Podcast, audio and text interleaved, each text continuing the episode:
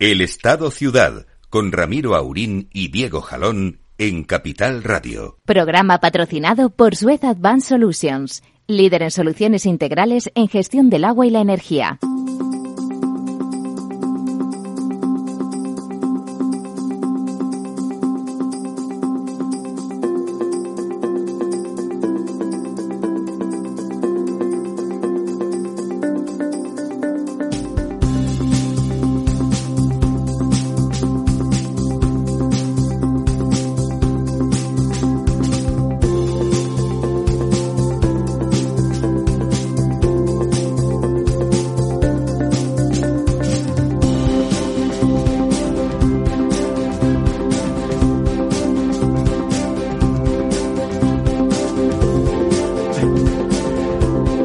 Buenos días, amigas y amigos. Aquí estamos en esta mañana tan americana.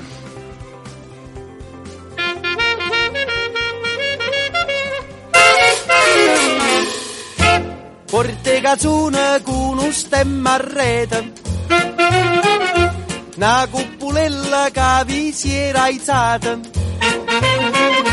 Passa pattuleta Con mano a papà te fa guardare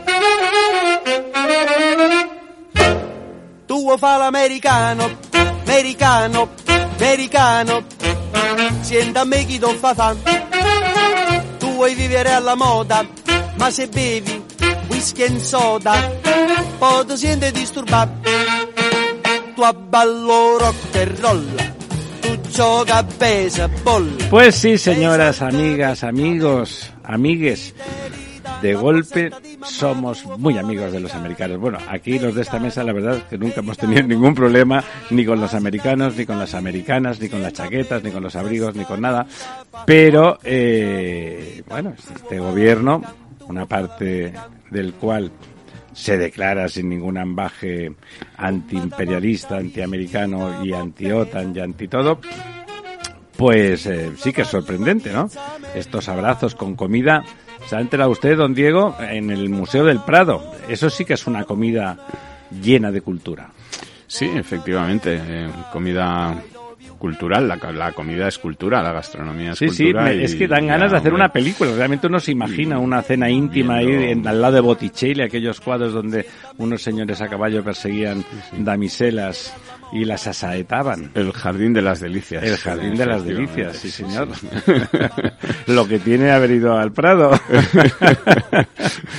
Pues sí, sí, la verdad es que, bueno, toda la, la parafernalia o la organización de esta cumbre, que a veces uno, eh, bueno, pues eh, entiende por qué cuando se hacen pues estas cumbres del G7 se utiliza un pueblito en los Alpes, ahí en Davos. Claro, porque realmente... No se molesta a nadie y en fin, estas cosas, pero claro, pues eh, en mitad de la ciudad de Madrid, pues eh, que además ha paralizado, bueno, pues eh, prácticamente la ciudad. Menos mal que estamos ya acostumbrados a esto del teletrabajo, ¿no? Y que la gente, pues, puede seguir, digamos, trabajando, funcionando sin tener que, que venir a la ciudad. Eh, los que viven aquí pues se han quedado en sus casas, los que viven digamos en el extrarradio fuera pues también se han quedado en sus casas. los la que han podido, porque algunos pues no y- pueden, y claro. la verdad es que está, bueno, los que han podido, Por efectivamente. ejemplo, pero- nuestro compañero del otro lado de la pecera, Sí, pero el querido amigo, el resto de la nosotros emisora- mismos, el- aquí como el- un solo hombre. El resto de la emisora parece eh, Vietnam, ¿no? Bueno, eso, eso lo dice don Diego porque estamos en obras, ¿eh? porque estamos en obras. Vietnam ahora está estupendo, que lo sepa Sí, usted. sí, Se sí, referirá usted a, a Mariupol. Efectivamente.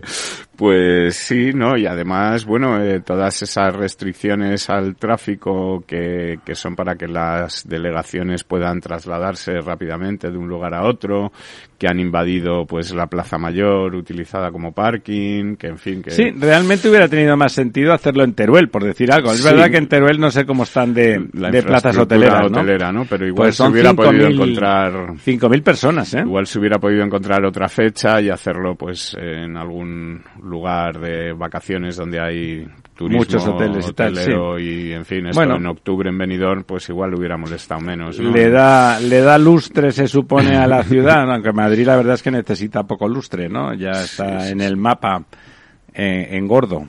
Además, Sí, está en gordo. Sí, sí. No, y además, bueno, pues eh, algunas decisiones importantes, eh, como por ejemplo la entrada de, Sí, de de Finlandia, y Finlandia. Suecia en- Dos neutralistas de toda la vida, la desde que usted y yo eh, estamos vivos. Estos eran neutrales de oficio con la sociedad convencida, no era una gestión populista. Realmente eran sociedades que se sentían neutrales, entre Bueno, comillas, ¿no? eh, Suecia más neutral, Finlandia incluso estaba prácticamente en la órbita soviética Bueno, cuando estaba amenazada, usted y yo claro. éramos pequeños y prácticamente era pues un territorio, Sí. digamos, semi... eh, Desmilitarizado, para Sí, entendernos, ¿no? Y bueno, poco a poco se ha ido, digamos, independizando, rompiendo esos, Amarras. esas amarras. Y nunca con- mejor dicho. Con, estaban amarrados. con la Unión Soviética primero y con, con Rusia después y ahora da este paso, ¿no? Hacia la, bueno, integración en una alianza que es una alianza, como sabemos, defensiva, por mucho que digan Sí, nunca han atacado a nadie. estos Sí, de Podemos, efectivamente, y que los que atacan son, son otros, como hemos visto en, También. El, en el caso Mal que le pese a quien en sea. el caso de Putin, ¿no? Y, en fin, pues eh, ahí yo creo que caben pocas ambivalencias y, y estar en el lado bueno eh, de la historia en esto, pues parece Sí. claro cuál es, ¿no? El lado, el lado bueno, ¿no? Es gracioso, él hablaba con, con un amigo, una persona inteligente, pero manifiestamente prorruso porque su señora esposa es rusa exsoviética, exfuncionaria que era de las que vivía mejor con la Unión Soviética, lo confiesa ella abiertamente, y, y me, me hace gracia que defienden la tesis esa de, de Putin, que es la de que Ucrania nunca fue un país, porque siempre fue imperio ruso, ¿no? Pero eso es como que Argentina tampoco fue un país antes de, de independizarse de, de España, ni Colombia, ni México, no eran países, eran otra cosa, ¿no? Y, Italia tampoco fue un país hasta hace... Hasta el siglo XIX, bueno, como no fue un país, oiga, pues, por cierto, Italia, grandes partes de, de ella habían sido de España durante siglos, Sí, sí, por ¿no? supuesto, ¿no? Italia Bueno, no sí. es, eh, yo creo que Italia es país más tarde que Argentina, si no me equivoco. Sí, sí, no, sin duda, sin eh, duda. Es un país reciente. Es un digamos. país reciente. Y eso no justifica. Es decir, bueno, los argumentos son peregrinos y no lo digo por el camino de Santiago. bueno, eh, dicho eso, que es verdad, que desde el punto de vista de los servicios la ciudad está alterada. Están alteradas, bueno, supongo que ya lo saben, alguna persona que trabaja con nosotros, de golpe decía, "Ah, no encontraba el 14. Estuve media hora esperando, digo, pero es un poco despistada. ¿Sabes qué pasa? Bueno, pero como los autobuses parece que pasaban, bueno, han alterado algunas líneas, las líneas que pasan por Castellana, que es el gran corredor que va desde los hoteles fundamentalmente, porque las reuniones, como ustedes saben, son en IFEMA.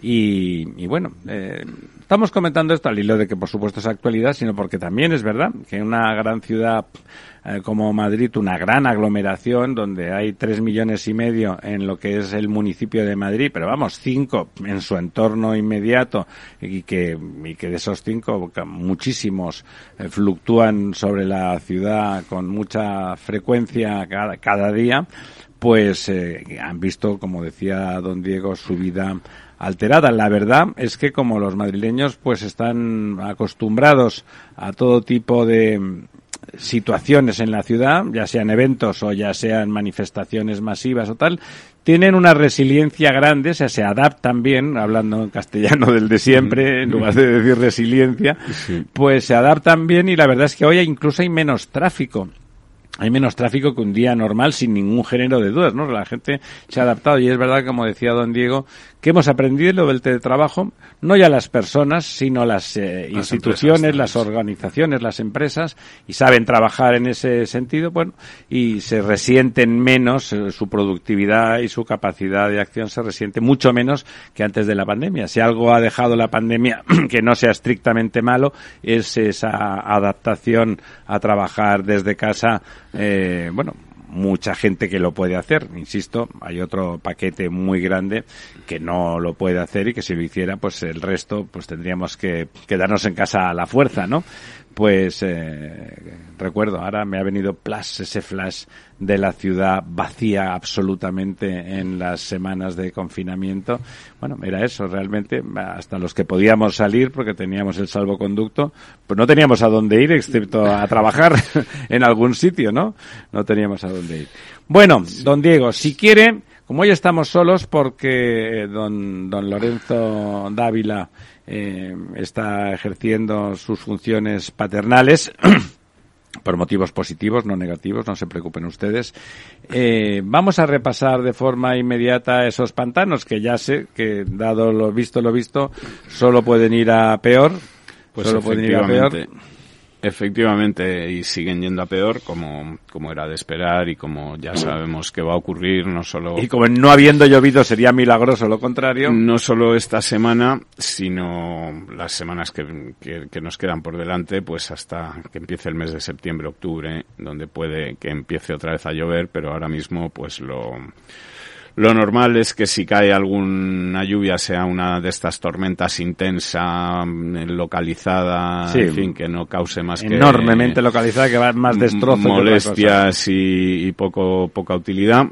Y lo que nos dicen los datos es que estamos ya pues en el 46% de agua embalsada con un descenso esta semana del 0,84, es decir, cercano al 1%, pues eh, si seguimos este ritmo, lo que estamos hablando, las próximas 8, 9, 10 semanas, pues vamos a acabar bien por debajo del 40%, es decir, estaremos en el 37, 38% para, para final de verano, ¿no?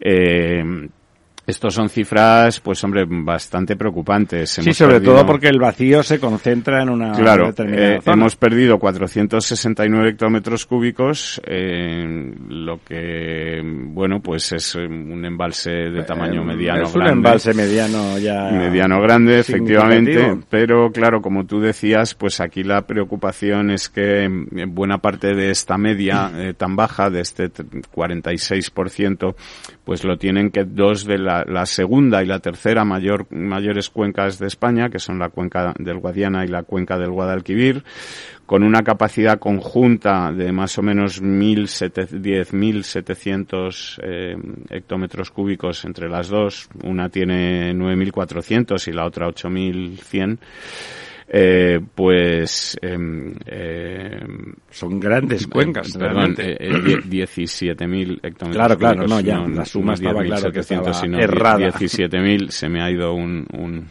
un cero. Eh, pues entre las dos están ahora mismo eh, que no llegan a 5.000 hectómetros cúbicos, ¿no? Eh, una o sea, tiene 2.700, bueno, 5.000 hectómetros cúbicos clavados. Una tiene 2.700 hectómetros cúbicos, la del Guadiana, y la del Guadalquivir 2.300. O sea, porcentualmente. Porcentualmente, hablando... pues el Guadiana está en el 28, en el 29,14 y la cuenca del Guadalquivir está en el 28,80. Claro, eso quiere decir que a este ritmo a final de verano estarán sobre el 20 o por debajo del 20, lo Correcto. cual es realmente muy, muy delicado. En los embalses pequeños probablemente significa que dejan de ser operativos, en los más grandes pues a lo mejor todavía tienen un margen, un cierto recorrido para dar abastecimiento. Ya saben ustedes que en las partes bajas de los embalses se acumulan los sedimentos y, y uh, utilizar ese agua eh, es complicado. Es complicado ¿eh? y muchas veces no llegan incluso ni a los puntos por donde se claro por el de desagüe por donde se vacía no puede salir el agua de los embalses, ¿no? Eh, Luego está el desagüe de fondo que no se utiliza habitualmente por, para, para la gestión del cotidiano del embalse, que simplemente uh -huh. es para vaciarlo y teóricamente para eliminar los sedimentos y que con mucha frecuencia, si eso no se hace de vez en cuando, no se puede hacer porque se queda bloqueado por la presión, por la del presión propio sedimento o porque ese sedimento se ha solidificado. O sea que pasamos a tener una situación eh, embarazosa, eh, por decirlo con palabras suaves. Efectivamente, pues son estas dos grandes cuencas las que nos llevan preocupando eh, desde hace ya meses y que ahora pues ya están empezando a, bueno, empezando no, ya estamos digamos en alerta roja. Eso antes absoluta, solo lo ¿no? vivíamos los años habitualmente regularmente malos, porque aquí buenos buenos no hay ninguno, en la cuenca del Segura. Esa era, la, era la única cuenca que realmente adolecía de, de ese drama potencial que este año, en cambio, la cuenca del Segura está, bueno, pues está razonable, ¿no? Pues la cuenca del Segura está en un 43%, es decir, que está... Sin ser para tirar cohetes, está... Sí, eh, está muy bien para lo que es la cuenca del Segura y para las fechas en las que estamos, es decir, que la cuenca del Segura... se riega de verdad, ¿eh? Como dice usted, está acostumbrada pues a manejarse en 25%, en 30%, pues un 43% mm, son cifras que, bueno...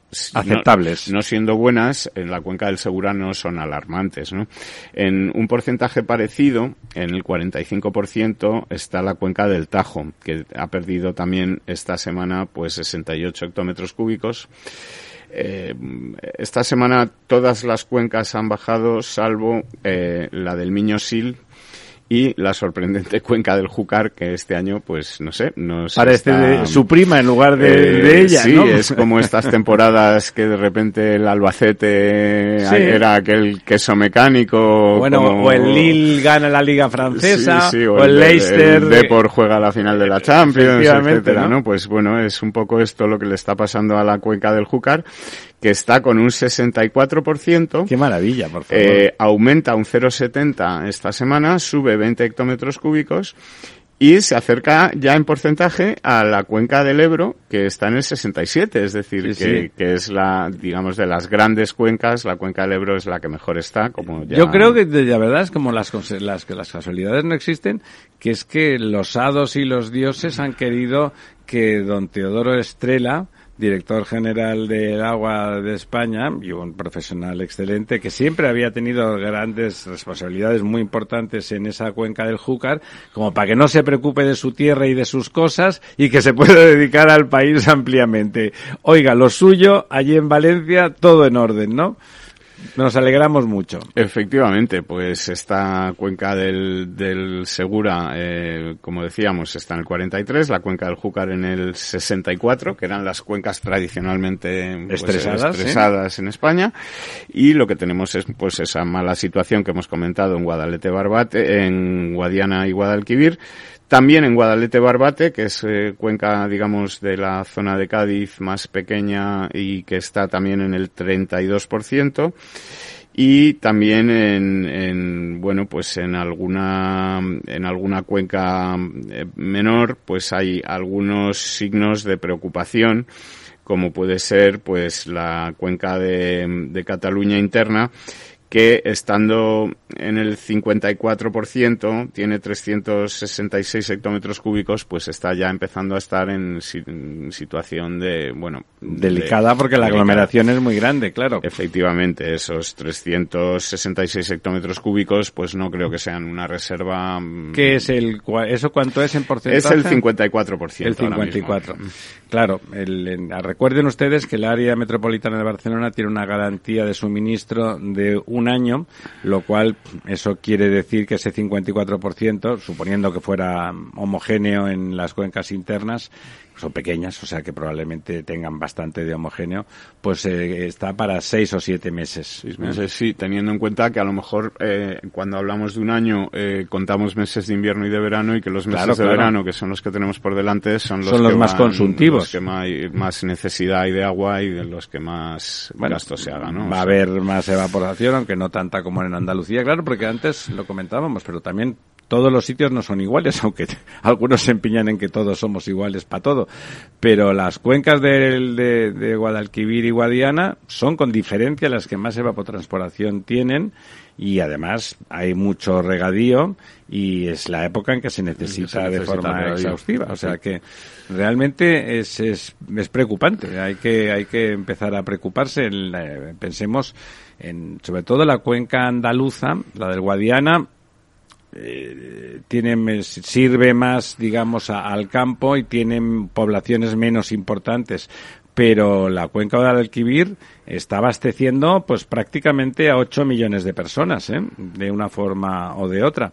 Con lo cual, eh, la situación podría llegar a, a, ser delicada, ¿eh? no, hay que dramatizar, pero delicada. Sí, habrá un momento, ya saben, los planes de sequía, que por cierto los primeros también los elaboró don Teodoro Estrella eh, en su cuenca del Júcar fue el pionero. Eh, lo primero que hacen es cortar el regadío y, claro, garantizar el suministro de agua de boca, ¿no?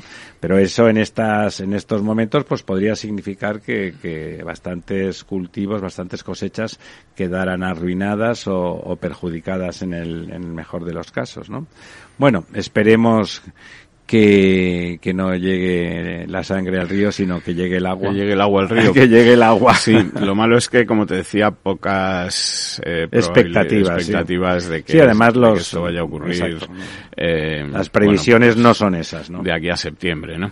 Eh, bueno, eh, por comentar un punto positivo, aunque no esté aquí don Lorenzo, pues el embalse de San Juan, que sigue bueno, pues con un 78% de agua embalsada en unas condiciones excelentes, eh, por encima de la media de los últimos 10 años y en fin por encima de, todas las medias y bueno yo creo que tiene el con buena capacidad para afrontar el verano que, que es un pantano recreativo fundamentalmente. por delante no y por lo tanto no sé si dará agua a alguna Guadalís de la Sierra o alguno de esos de esas poblaciones del entorno muy directo del, del pantano, pero básicamente su función es recreativa y digamos que esos, esos, pueblos, si el pantano no tiene agua suficiente para que la gente lo pase bien allí, pues eh, todo ese turismo interior, que hay bastante, pues eh, seguramente no, no acudiría. O sea, que me imagino que a malas estarían dispuestos a beber agua de, de garrafa. Pero no parece, no parece que vaya que vaya a ser eh, necesario. Bueno, por apurar las, los dos minutos que nos quedan antes de la publi, eh, había estos días eh, se había puesto en marcha en, el Reino Unido, bueno, Inglaterra y Gales fundamentalmente, que es porque ahí lo del agua está organizado un poco así, una investigación porque las empresas británicas estaban teniendo problemas y estaban haciendo vertidos al medio natural con mala calidad eh, de depuración. con mala calidad de depuración, lo cual aquí en España la verdad es que pasa poco porque se está muy encima e incluso a pesar de las deficiencias en depuración que tenemos, los vertidos, sobre todo las empresas, eh, las gestoras, los operadores privados que están en la lupa más que los otros, la verdad es que no suelen salir en la prensa por ese tipo de, episodios, ¿no? Eh, pues en el Reino Unido, eh, la OFWAT famosa, la Oficina de Control del Agua, que es un, regulador muy poderoso, es poderoso y tiene capacidad de sancionar de forma importante, pero mm, no está consiguiendo en un sitio que llueve más que, en España, no está consiguiendo que las cosas vayan todo lo bien que, deberían. Sí, bueno, y esa capacidad de depuración que en España tenemos carencias, recordar a todos los oyentes pues que en todos estos planes europeos de fondos eh, mil millonarios que nos van a llegar, pues no hay contemplado no hay nada, es impresionante nada para, para paliar estas deficiencias y que bueno. Y pues acabarlo del tirón, porque ya les hemos dicho muchas veces que no son unas obras particularmente difíciles ni complicadas, o sea, una obra hidráulica en una demarcación es, es difícil, pero una, una planta depuradora es como una fábrica que se instala en un sitio y se hace. Bueno, y ya llegó la hora de la publi. Dentro de dos minutos volvemos con ustedes y vamos a contarles unas cosas tremendas.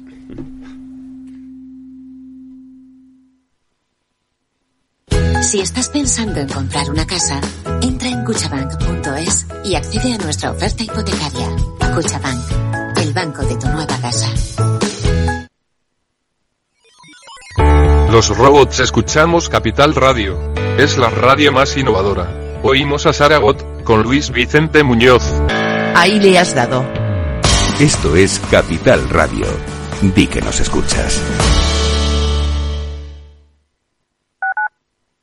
Capital Radio Madrid, 103.2. Nueva frecuencia, nuevo sonido. Gráficas Naciones. Más de 50 años de experiencia en el sector de las artes gráficas. Apostamos por la última tecnología tanto en impresión offset como en digital y gran formato. Realizamos todo tipo de impresión. Tarjetas de visita, folletos, libros, vinilos, decoración y montaje de stands. Más información en el 91 629 2145 o en gráficasnaciones.es. En el balance nos preocupamos por nuestros hijos, por su vinculación con el mundo de Internet y las redes sociales, y analizamos sus riesgos de la mano de Pilar Rodríguez en Familias Enredadas, todos los lunes a las ocho y media de la tarde en el balance, Capital Radio. Para personas inquietas, Capital Radio.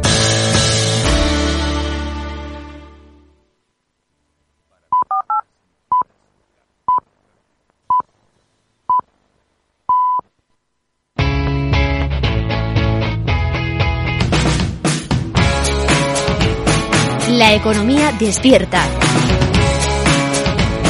Capital Radio.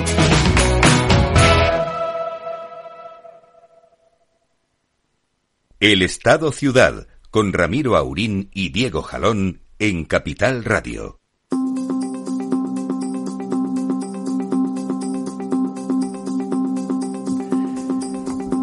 ¿Quieren saber ustedes lo que es un Estado?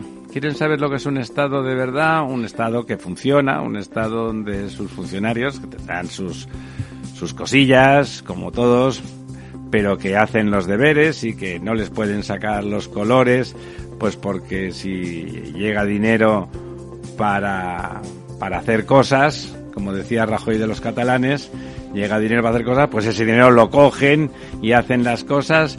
Y si viene al caso, pues no solamente las hacen, sino que dicen, bueno, como va a llegar más ya me lo voy gastando y ya lo tengo hecho y cuando llegue, pues ya si eso compensamos.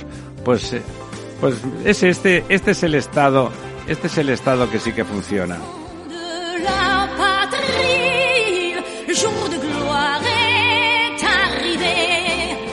Contra nous de la tiranía. Don Diego, usted que es francófono de, de formación y de liceo francés. Sí, Ahí bueno. Francia, Francia que nos da sopas con onda, pero no un poquito, ¿no? Bueno, pues sí, mira, la noticia a la que te estás refiriendo, el- el- el comentario es eh, respecto a una eh, noticia que han publicado esta semana diversos medios en España, y es que Francia ha gastado casi cinco veces más fondos de la Unión Europea en 2021 que España, pese a haber recibido la mitad de dinero que España. Eh, por explicarlo un poco, el país vecino, el país francés, eh, recibió eh, un anticipo de 5.100 millones de los fondos de la Unión Europea, mientras que a España le llegaron 9.000 millones. Estamos hablando de 2021.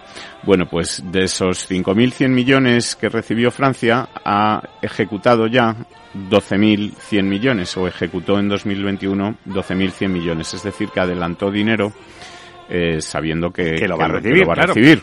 Mientras que en España, de los 9.000 millones recibidos, solo se ejecutaron 2.400 millones. Estos son datos de la Comisión Europea, no son datos que se invente ningún medio ni que se invente Ni nadie. que usted, que es malo de solemnidad, Efectivamente. esté aquí dando morcilla. Eh, es decir, que mm, eh, eh, Francia ha invertido el 0,5% de su PIB de estos fondos europeos, eh, pese a que, pues como decíamos, eh, solo había recibido un anticipo de 5.000 millones, es decir, que adelantó parte de este dinero, tal y como los países, además los países europeos, miembros de la Unión Europea, acordaron hacer para acelerar la recuperación económica. Es decir, que, que había un acuerdo sobre eh, esta forma de trabajar, de anticipar Claro, claro. el dinero. Porque, Tú tranquilo, que yo ya el si dinero eso está te lo doy. comprometido, va a llegar y, y que, en fin. Y en España, pues aunque el gobierno había presupuestado 26.000 millones con cargo a los fondos EU, eh, a los fondos de la Unión Europea para gastar en 2021, aunque recibimos solamente 9.000, es decir, en esta misma dinámica de anticipar el dinero para ir acelerando esta recuperación económica, pues únicamente eh, pudimos ejecutar unos 2.400 millones de euros, que Es es, el 0,2% del PIB, ¿no? Estas son cifras, como decía, eh, de, de la Comisión Europea, ¿no?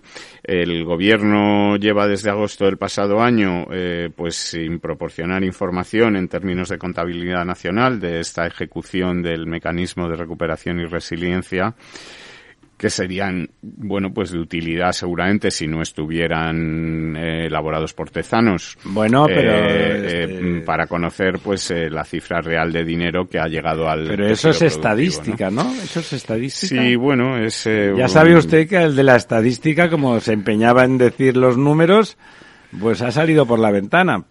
Efectivamente, bueno, pues eh, mm, la ejecución que, que de estos fondos que calcula la, la Comisión Europea, pues demuestra que el impacto en la economía en el primer año de ejecución ha sido muy inferior, ¿no? Al previsto inicialmente por el Gobierno, que hablaba de dos puntos del PIB. Eh, en este programa de estabilidad que envió a Claro, dos puntos del PIB era ejecutar los 26.000 millones. Sí, claro, pero como ejecutas dos coma- 2.400, pues se quedan un 0,2, ¿no? Claro. Pues, a ver, total es una coma, ¿no? Son Tampoco- 10 veces menos. No se- no se me ponga usted no, así, No pasa ¿no? nada, ¿no? Pero, en fin, que, que lo malo de todo esto es que estamos hablando de 2021, pero es que en 2022 será lo peor. Vamos por el mismo camino, incluso a, a peor, ¿no? Así luego pues vemos como hay países que eh, efectivamente y como dice Pedro Sánchez y no se cansa de repetir y ahora también Nadia Calviño, pese a que al principio decía que España podíamos estar tranquilos porque era el país que menos iba a estar eh, perjudicado por la guerra de Ucrania, porque no teníamos ninguna dependencia del gas soviético, etcétera, no se le ocurrió pensar que los mercados pues eh, ponen un precio al gas independientemente de dónde venga, en fin. Pero bueno, el caso es que, que pese a que, como decía el gobierno, lo nuestro iba a ser maravilloso y vamos a tener una recuperación económica más grande que la de los demás países Resulta que es más de la pequeña, Unión. Europea, bueno, pues es que el, el PIB en el primer trimestre, que ya son datos consolidados, eh, ha crecido un 0,2 eh, en 2022 y el camino hacia ese 4% que finalmente le han- que, ¿no? que iba a ser un 7, eh, que es lo que está presupuestado, ¿no? Que se ha quedado en un 4 y es que no vemos muy bien cómo va Claro, cómo va a 0,2 suceder. 0,2 por cuatro trimestres es el 0,8. cómo ¿no? va a suceder, efectivamente, y está por ver que los siguientes trimestres sean Esperemos que como el primero, ¿no? que este tampoco- trimestre del turismo, en principio, Sí, suba eh, más. Efectivamente, que suba más por el turismo, eh, pero bueno, tenemos eh, graves problemas de, de inflación que ya hemos conocido hoy mismo, que en vez del 8,7 que teníamos el mes anterior, pues ya es del 10,2. Es del 10,2. La inflación en, el dato en de junio, hoy. ¿no? Sí, la, el dato de inflación adelantada para el mes de junio, ¿no? Con lo cual... Tremendo. eh, bueno, por Dos un lado, dígitos, ya estamos en por dos un- por un- bueno, esto digamos que era un poco esperado por todo el mundo, menos por el gobierno, y lo que demuestra también es que todos estos planes eh, anticrisis, estos planes para eh, subvencionar las gasolinas, topar el precio del gas, hacer baja, en fin, Nada de nada. que todo esto pues no está funcionando, ¿no? Y que mm, con estas políticas erráticas de mm, a- a, bueno a golpe de resultado electoral y de ahora pongo un cheque y de ahora doy una subvención y de ahora no sé qué, pues que parece que no no son la solución, ¿no? Y, y los problemas se van a ir acumulando porque la inflación al final pues va repercutiendo en todo, ¿no? Hombre, el Repercute- 10% es una barbaridad, ¿eh, don Diego? No, poca broma, son, ¿eh? Son cifras que no conocíamos desde, yo creo que desde los años 80. Desde los años 80. Una cosa similar, ¿no? Y que, en fin, bueno, pues eh, en un país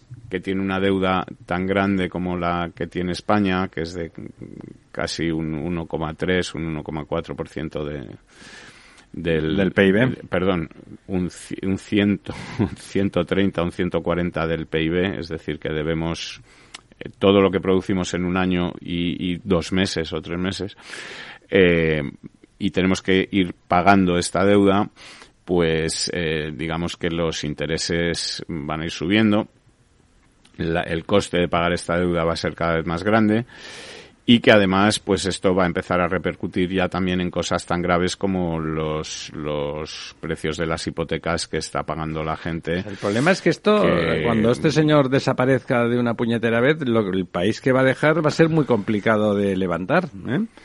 Y eso sí, entonces va a haber otoños calientes, primaveras templadas y veranos helados, ¿no?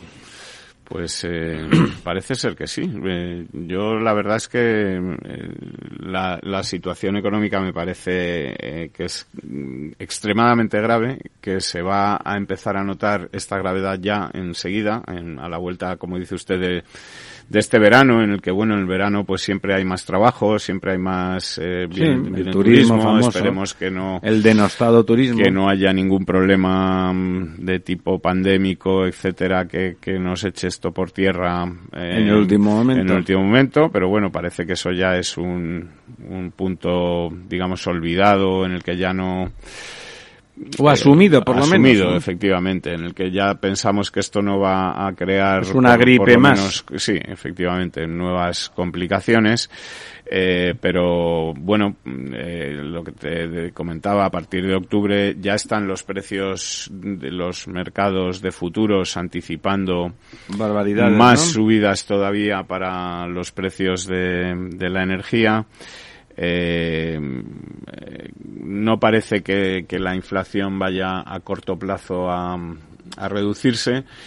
Y además eh, las herramientas de lucha contra esta inflación que, que digamos está anticipando o advirtiendo que va a emplear el Banco Central Europeo con Christine Lagarde a la cabeza pues es precisamente el de la subida de tipos de interés que van a afectar sobre todo o en muy gran en mucha mayor medida a países digamos poco solventes como es España no eh, como te decía los mercados de futuros están anticipando que la luz eh, va a seguir subiendo y que en los próximos 12 meses eh, va a seguir eh, subiendo. El precio de la electricidad a- en, en los mercados de futuros ya va a ser un 14% más cara en el tercer y cuarto trimestre Que ya está, porque los futuros quiere decir que va a ser el precio de, que va a de este año y eh, bueno pues eh,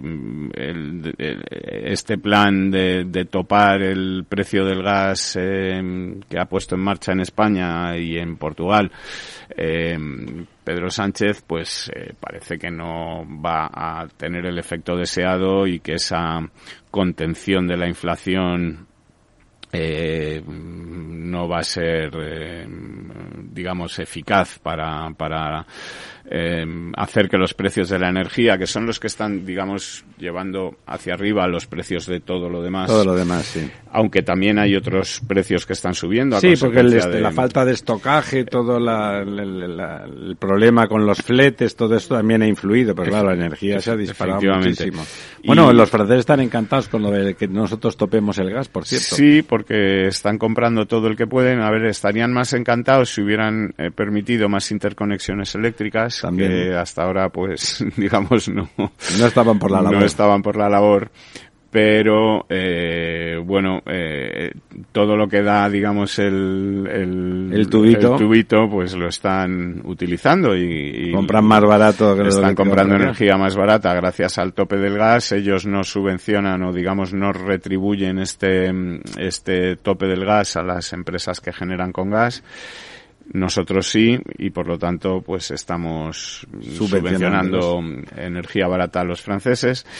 Eh, y, en fin, eh, algo se notará desde luego en la bajada del, del 5% del, del IVA, desde el 10 al Sí, 5%. eso se que es notará, claro. Una de las medidas que ha anunciado Pedro Sánchez en un curioso giro de guion, porque esta medida la ministra de Dijo que fatal, sí. bueno, más que nada dijo que eso no lo quería hacer la ministra Teresa Rivera eh, cuando lo proponía el Partido Popular, eh, porque era una medida cosmética. Bueno, pero como si hay alguien que le Claro. gusta el maquillaje. Efectivamente, si hay alguien que le gustan las medidas cosméticas y las cosas estas de marketing y tal, pues es, nuestro presidente y por lo tanto pues eh, donde decía Diego dijo Diego o donde decía Diego dijo Diego y ha bajado este 5% el IVA de la electricidad que es una bajada que mm, bueno pues repercute directamente en el precio. Esta no es una, una medida que, digamos, luego tenga otras contraindicaciones, sino que es una medida, digamos, muy... No tiene efectos secundarios. Muy clara, muy nítida y que produce, pues, esa bajada de un 5%, De un 5%. es del 21%, o sea, O sea, del- que es el 4%. Sí, pero eh, reduce el precio. Y Sí, sí, esto pues hombre siempre siempre está bien no Eh, Sin duda, porque está muy alta realmente, ¿no? efectivamente. Y entonces bueno estamos eh, sufriendo también los precios de la gasolina que van por otro lado eh, en, en- en niveles récord históricos.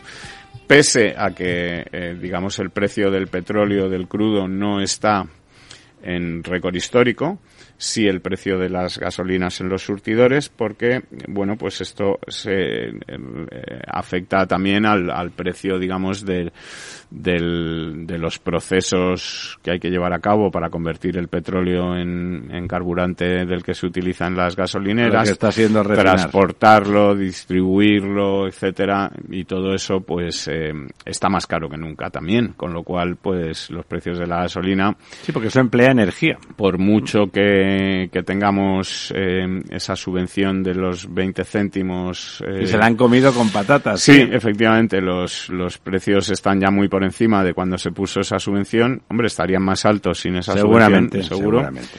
Eh, pero bueno, lo que se ha demostrado es que es una medida que ha sido, digamos, poco eficaz para contener la inflación. Y eh, bueno, vamos a ver eh, cuál es la próxima ocurrencia, pero de momento la cosa no pinta muy bien. Sí, esto es como pi- pierden en Andalucía, hay que sacar un paquete, llaman de Marruecos, tienen que cambiar la política con Rabat, bueno, eso, no sé yo si antes de que usted y yo nos muramos sabremos exactamente por qué cambiaron la política con Rabat. La verdad es que echaría un dinerín, pagaría unos euros para enterarme. Aunque no se lo pudiera contar a nadie, que luego me iba a costar mucho ahí. Mm, Pero saberlo, saberlo exactamente, aunque uno lo barrunta. Bueno, déjeme que le comente antes de que usted nos haga el repaso a dos o tres cosas de esas interesantes que haya por ahí, que hablemos un momento de mi pueblo, de Barcelona, una cosa mala y una buena. La mala, bueno, no, no por desconocida, ya ha quedado en evidencia, ya ha quedado a la luz pública que, que los comunes de la señora Colau tienen herramientas mediáticas eh, camufladas para verter eh, excrementos sobre el resto de fuerzas políticas o sobre aquellos con los que no comulgan ya a calzón quitado, ya directamente van creando y creando páginas web que, que, que no reconocían para difundir información tendenciosa o falseada para defender, pues nada, todas esas imputaciones, lo del señor, eh, lo del señor Eloy Badía con, con la térmica de, de San Adrián, que, contaminaba por un tubo o por tres, en realidad hay tres chimeneas gigantes allí, o bueno, todas esas imputaciones una detrás de otra por repartir dinero con la regadora de la señora Colau en contratos chiquititos, pero dándoles 20 a cada una de esas asociaciones en las que casualmente ella había trabajado, ella era miembro o miembra, etcétera. Pues, pues todo eso están, tienen ahí fundaciones, la Fundación Sentit Comú, que hace, que sacan periódicos raros, eh, Sí, además son fondos, eh, digamos, o sea, subvenciones que se atribuyen a proyectos, pero con los que en realidad lo que se está haciendo es pagar los sueldos Eso de las es, personas, gastos de las- corrientes. los gastos corrientes de es. las organizaciones, Que, ¿no? Lo de cual hecho, es la última en esa línea les parece que es- flagrantemente ilegal. ¿no? les parece tanto tan normal que eso que querían hacer oposiciones mientras estaban en el gobierno municipal y convertirse en funcionarios y dicen coño que nos vamos a quedar sin trabajo dentro de dentro de dentro de un año, ¿no? Dentro de un año que haya elecciones y a ver qué pasa. Espere, ya verán, ya verán. ¿Qué es lo que pasa? Barcelona ciudad. Buscas tu oportunidad de poder escapar de Barcelona ciudad.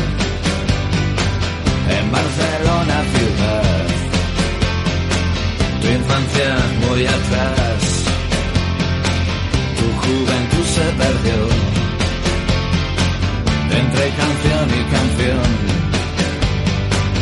Ay, Barcelona ciudad, pues hay gente, igual que está la señora Colau y sus acólitos, y nunca mejor dicho, acolautos, serían en lugar de acólitos, intentando pues estropearla y en cierta medida saquearla hay gente que intenta salvarla, ¿no? Y de una asociación que se llama Salvem Barcelona, como ustedes han entendido perfectamente, quiere decir Salvemos Barcelona, pues, eh, pues eso, intentan salvar el ensanche barcelonés, esa obra maestra del ingeniero Ildefonso Cerdán, que, que es el emblema y la marca y la marca más propia de, de la ciudad condal y que por cierto se hizo, se aprobó porque eh, como el señor Cerdá, ingeniero de caminos, era del cuerpo de ingenieros de caminos del Ministerio de Fomento se impuso desde Madrid porque las fuerzas vivas de la ciudad como era hacer muchos viales, muchos espacios públicos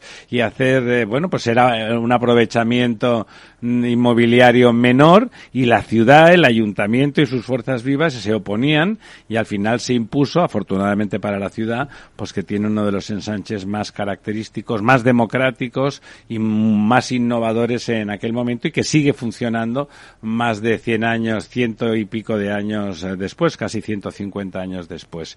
Pues eh, ese ensanche que está cuestionado por las medidas de la señora Colau, que lo ha llenado de trozos de hormigón amarillo pintados, ha limitado el tráfico, mm, bueno, ha hecho una serie de barbaridades y ahora tiene en mente algo que llama la superilla, la superisla, que consiste en agrupar y limitar el movimiento en paquetes de cuatro islas y hacer que... De que- varias manzanas. De ¿no? varias manzanas, eso es, las islas, las manzanas y tal. Y bueno, estas, esta gente que son ciudadanos de toda la vida de Barcelona, eh, con un poco de tiempo, y liderados por el abogado Jacinto Soler Padró y por eh, Paco Granell, Francesc Granell, un, un antiguo director general de los gobiernos de Pujol y sin embargo español y sin embargo español. Eh, y bueno y están intentando se les ha ocurrido una cosa que sorprende que no se haya hecho antes realmente, ¿no? Que es plantear el ensanche barcelonés, que además tiene un patrimonio arquitectónico muy notable, además de ser una estructura urbanística singular, como patrimonio de la humanidad de la UNESCO. Y bueno, eh, con eso salvar de entrada esa estructura salvarla para el futuro y salvarla para el presente de las zarpas de la señora Colau. Esa iniciativa está en marcha, están sumando y sumándose pues eh, personas y personalidades de todo tipo e instituciones y me imagino que para después del verano sabremos algo más. Se está hablando para que se sumen las organizaciones pues, de ingenieros de caminos, lógicamente, de urbanistas. Eh, Ya hay personas notables eh, sumadas. El, pues, es el profesor Tamames, por ejemplo. Se está intentando sumar, me consta, al señor Mayor Zaragoza, que como exsecretario de las Naciones de UNESCO, pues bueno, podría ayudar seguramente mucho a que eso avanzara. Eso todavía no está realizado. Está la idea, porque además Mayor Zaragoza es, eh, es barcelonés, si no me equivoco. Bueno, no, o vivió en Barcelona, ahora no lo recuerdo, no quiero decir mentiras. Bueno, está ahí, la ciudad, le- le- la, la sociedad, lo que se llamaba sociedad civil, pero vamos, los ciudadanos, las personas empiezan a moverse porque realmente están están cambiando la ciudad en un sentido que no quieren, están convirtiendo su ciudad en la ciudad de otros, sobre todo en la ciudad de otra de otra que se llama Ada Colau y que a pesar de que cada vez tiene mayor rechazo, como está tan atomizado el, el- el voto en la ciudad condal, todo es posible en cualquier domingo de mayo del próximo año, pero esperemos que no, esperemos que esa ciudadanía se dé cuenta, se dé cuenta de que Barcelona está en absoluta decadencia y entre la señora Colau y los independentistas están haciendo de la que fuera la ciudad más vanguardista de España y el motor económico del país, pues en algo cada vez eh, más irrelevante.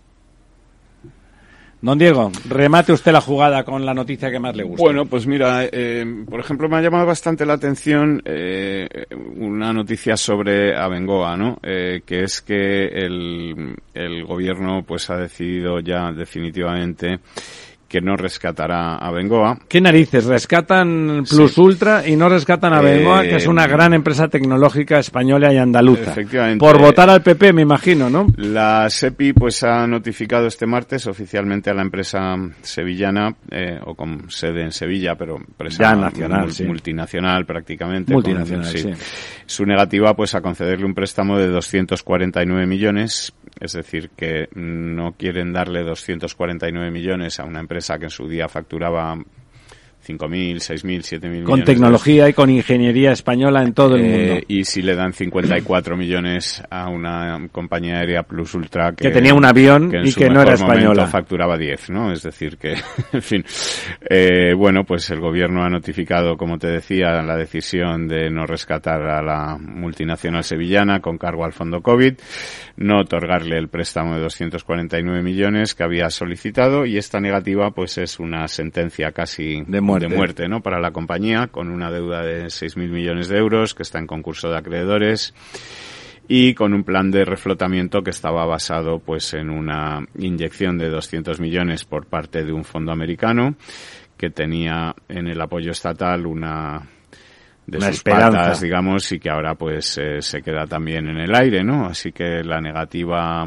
de, de esta de SEPI pues eh, vuelve a poner en muy dudosa mm, eh, posibilidad la continuidad de, de, de esta mm, Sí, sí, pero, pero todo lo que había hecho el gobierno puede- Moreno era porque le había dado dinero Sánchez. Vaya, resulta que no, que no va a ser verdad. Sí, y, y esto pues puede producir la mayor quiebra de la historia de este país eh, desde la, la que protagonizó en su día eh, la inmobiliaria Martín Safadesa que dejó 7.200 millones de deuda, ¿no?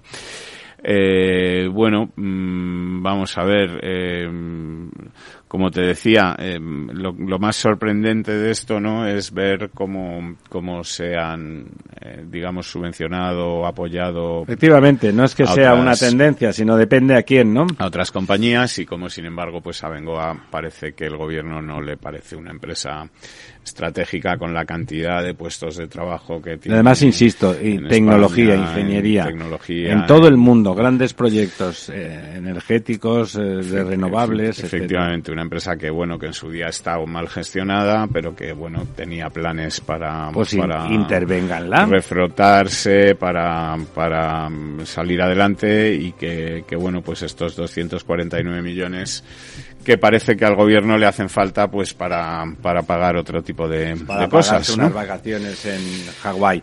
Es la hora, señores, tres minutos para el mediodía. Volvemos el próximo miércoles. Veremos cómo ha acabado esto de la OTAN y cómo sigue todo, cómo sigue de mal o de bien. Esperemos que mejor. Un abrazo, cuídense.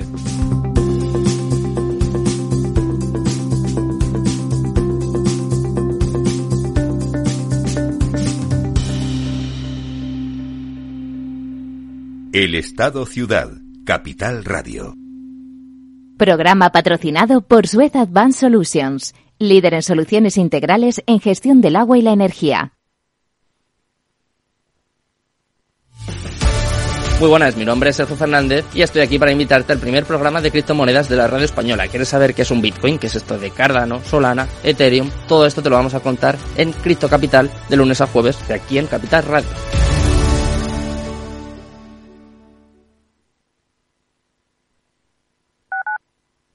Capital Radio Madrid, 103.2. Nueva frecuencia, nuevo sonido. Disfruta de la mejor cocina gallega en Montes de Galicia. Todo un clásico moderno en el barrio de Salamanca. Disfruta de la variada dieta láctica, de las mejores carnes y pescados tratados con respeto y transparencia y regados con una de las mejores bodegas de la zona. En grupo, en familia o en pareja, Montes de Galicia te ofrece el espacio perfecto en cada ocasión.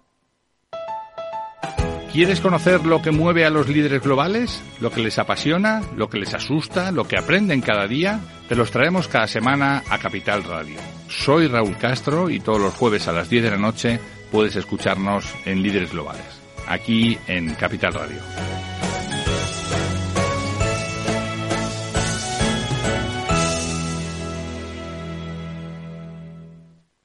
Esto te estás perdiendo si no escuchas a Luis Vicente Muñoz en Capital, La Bolsa y la Vida. Antonio Garamendi, presidente de la COE. Habría que evaluar, eh, y para eso también está la mesa, nos podríamos sentar, y me da igual si hubiera que cambiar la ley, un salario mínimo que se acogiera o que se acoplara eh, a cada uno de los territorios de este país, porque la realidad es que la propia negociación colectiva también va en función de esos territorios. Es diferente cuando vemos el convenio del metal, por ejemplo, pues de Vizcaya es muy diferente al convenio del metal de otra provincia, e incluso del propio País Vasco. Y yo creo que esa es la realidad eh, y es por eso por lo que estamos diciendo este tema. No te confundas. Capital, la bolsa y la vida con Luis Vicente Muñoz, el original.